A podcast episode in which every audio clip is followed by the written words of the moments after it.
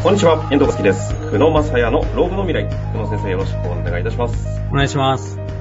さあ、ということで今週も行きたいと思いますが、あの、労働市場もニュース多すぎてですね、週1だと追いつかなくなってんじゃねえかという感じもするんですが、まあ、最近ね、ある岸田政権年収130万超えでも扶養2年まで。はい。な、なんのこっちゃと。やっていきましょう。やっていきたいと思いますが、最近これあの、もういろんなメディアでも散々出て、130万の壁と106万の壁も見るのかな？そうですね。出ておりますがね、新たな岸田政権がパッケージ出すとか、等々情報はあるんですけども、ちょっと丁寧に扱っていきたいなと思うので、一応どうしましょうか？どこから行きますか？これ。壁を、一個一個、ど、どこに壁があるのかが、あいいまいち、ま、みんな分かってないと思うので、壁をこう、解説していくっていうのはどうですか？あ、いいですね。え、ちなみに、すごいちょっと冒頭ですけど、壁って実際何個あるんですか？何個って言い方でいいんですかね？えっと、い一つが100万の壁と、年収100万円の壁と、103万円の壁と、106万円の壁と、130万円の壁と、4つ、150万円の壁と、5つ、201.6万円の壁っていうのます。6つ。6つ。じゃあ、社会の壁は実は6つあるんですね。そうですね。あの、まあ、正確に言うと6つあって、で、今回103、106万と130万と。が焦点になってるというだけなんですね。そうですね。はい。ああ、いや、今のでやっとちょっと壁の全体が見えましたので、これをまず一個一個どういう構造になっているのかというのを知ろうという回にしましょうか。ではいそれを踏まえた上で多分足りない気がするので、時間がなかった場合は、この動きは企業、働く方にとってどういうことになっていくのかと。話をね、しましょうかね。はい。お願いします。じゃあまず100万円の壁からですか？はい。まあ、100万円の壁は結構簡単で、100万円未満ですと、住民税がかかんないんですね。はいはい。うん、まあ、それだけの話っていう感じですね。うん。住民税がまずかからない。そうですね。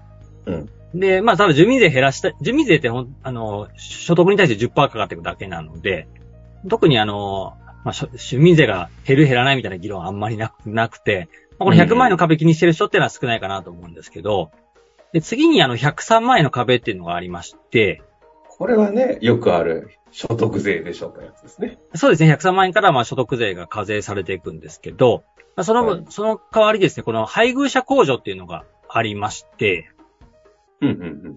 その配偶者控除ってよく旦那さんの、の、につくんですよね。だ奥さんが、あの、103万円、まあ、以上、この後また、ちょっと壁が発生するんですけど、150万円、また順番にやっていきますけど、この間だと配偶者控除っていうのが使えるんで、はい。だからここを、まあ、使いたいという方は、この範囲で働くみたいなことが起きてくるんですね。103から150のあた間で働く議論はここから生まれてるんですね。そうですね。配偶者控除が使えるからと。そうですね。はい。そうすると、要は所得税が、あの、不不要って言い方でいいんですかね？不要にになって配偶者控除を受けられていると、所得税が、あの、普通よりも安くなると。そうですね。旦那さんのの所得税が安くなるよと。例えば、ちょっとごめんなさい。これ男女で分けて、あの、今回は前提としては、男性がまあ働い、あの、主に働いてて、まあ奥さんが不要っていう前提で今話をしてます。なるほど、なるほど。で、次が106万円の壁っていうのが、これがよくわかんないと思うんですけど、ああ、106万ね。はい。はいこれは岸岸田政権で言われてるやつなんですけど、106万円の壁っていうのは、社会保険の壁なんですね。社保。はい。で、以前のポッドキャストでも触れましたけど、もう101人以上の会社。これ適用拡大っていうのがありまして、うん週20時間以上働いてて、月額8万8000円以上稼いで、まあ学生でなくて、で比較的長期で雇われている方っていうのは、社会保険の、これ強制加入の対象になりますよ、うんうんうんということをやったと思うんですけど、2024年4月からこれが従業員51名以上だと適用になるってやつですかね。そうですね。で、8万8000円かける12ヶ月やると100 106万円なんですね。はいはいはい。だからこれ106万円の壁って言われてる。あ、なるほど。ここに来るわけですね。106万の壁。8.8万以上。そうですね。で、なんで壁かっていうとですね、社会保険に例えば、106万円の時は社会保険に入らずに、仮に107万円稼いだとするじゃないですか。はい。そうすると急に社会保険に入らなきゃいけなくなるんですけど、うん社会保険って、その、要は106万円の時は、106万円未満の時は、旦那さんの扶養に入ってたんで、健康保険も負担してないし、あと国民年金も第3号って形で、旦那さんの扶養に入ってるんで、社会保険の保険料負担1円もしてないわけですね。なるほど、なるほど。で、これが107万円、108万円ということで、ちょこっと超えただけで、自分で社保に入りなさいみたいな話になる。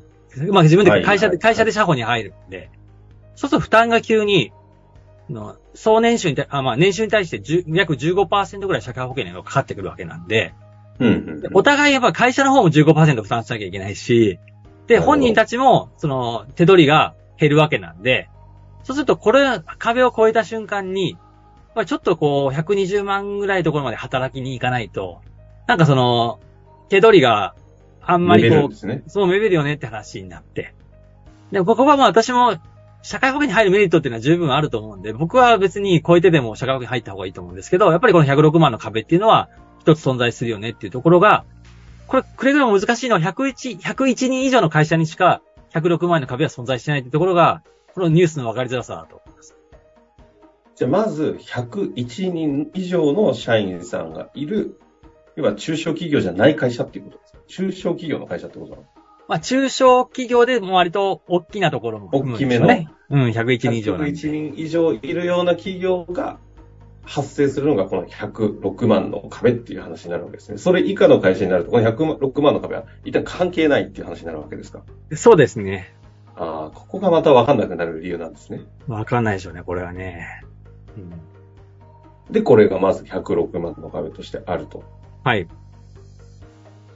で、もう一個が、130万円の壁っていうのがありまして、うん。あ、これでもでも最近出てくるよく130万ってやつはここですね。そうですね。で、これがすっごいわかりづらいんですけど、あの130万円以上働くとですね、これ旦那さんの扶養から抜けなきゃいけないっていうライン。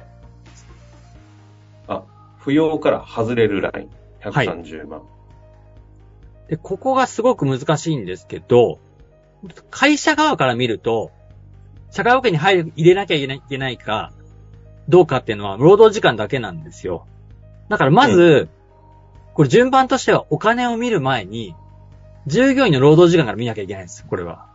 あ、あ、あ、あ。そうすると週101人以上の会社で行くと、20時間以上働いていれば、社会保険に入れなきゃいけないし、で、100、101人、まあ未満というか、んですね、100人以下の会社に関しては、週30時間以上働くと社会保険に入れなきゃいけないんで、うん、うん。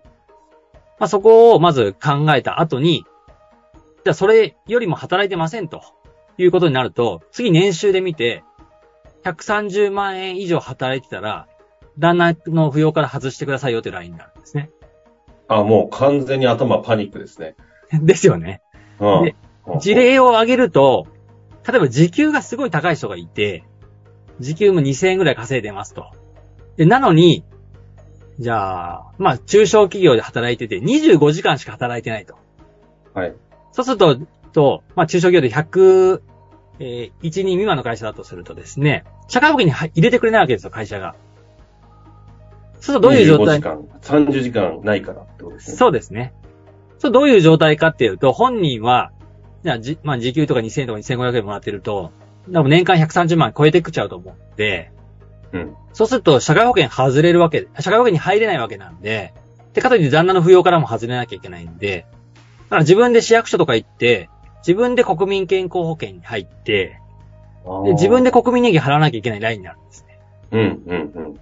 そうすると、なんか厚生年金のメリットも得られないし、なんとなくこう、非常に、こう、中途半端な状態になる。社会保険加入はしなきゃいけないけど、扶養外れてて、でも、何に入れないの？厚生年金に入れない。あ、会社公的年金に入れるのか。会社の保険には入れないので、なるほど。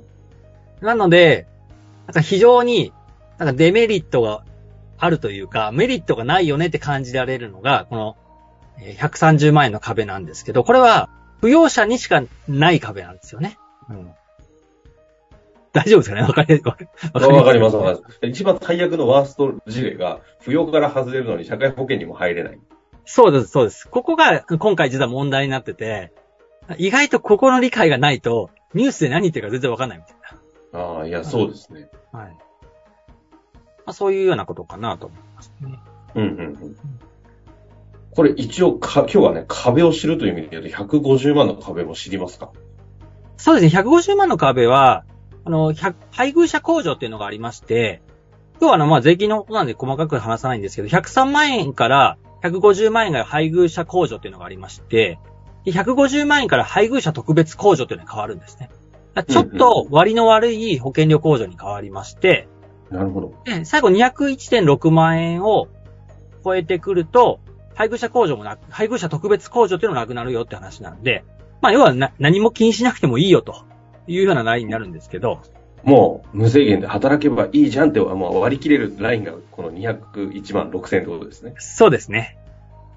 まあこういうような作りになっているよっていうのが、まあ全体の大枠ですね。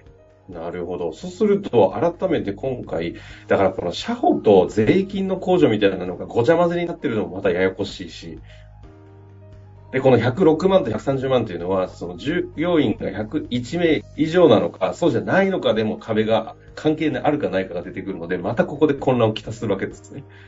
そうですね。でも、よくわかりましたよね。壁で言うと、まず100万、103万。で、106万が従業員101人以上いる場合の対象の話で、130万でここにあって、で、150、201万6000の6つの壁がありますと。そうですね。なるほどですね。で、そうなってきた場合に、今回、えー次回やっていかなきゃいけないのが、これらのこの106と130の壁に対して何の政府が方針を出そうとしているのかと、そしてそれがなぜなのかと。はい。いうところですかね。そうですね。これ、ちょっとどこまで皆様ご理解いただけておりますかね という心配はありますが、そうですね。心配です、ね。なんか全体像として補足というかなんかありますかね？そうですね。あの、まあ、やっぱりね、130万の、えっ、と、壁と、106万円の壁と、このに二つだけに、ちょっと焦点当てて、まあ、考える方が、よりシンプルかなと思ってるところではありますね。はいはいはい。なるほど。まあ、ということで、ちょっと何度か聞き直していただく等としてもらってですね、次週また、ではその、それぞれの壁に対してどういう方向性になっていきそうなのかということをお伝えしていけたらなと思いますので、楽しみにしていただけたらと思います。何か、あの、わからない点と、あ、等々ありましたら、遠慮なく質問いただけたら嬉しいと思います。お待ちしております。ということで終わりましょう。ありがとうございました。ありがとうございました。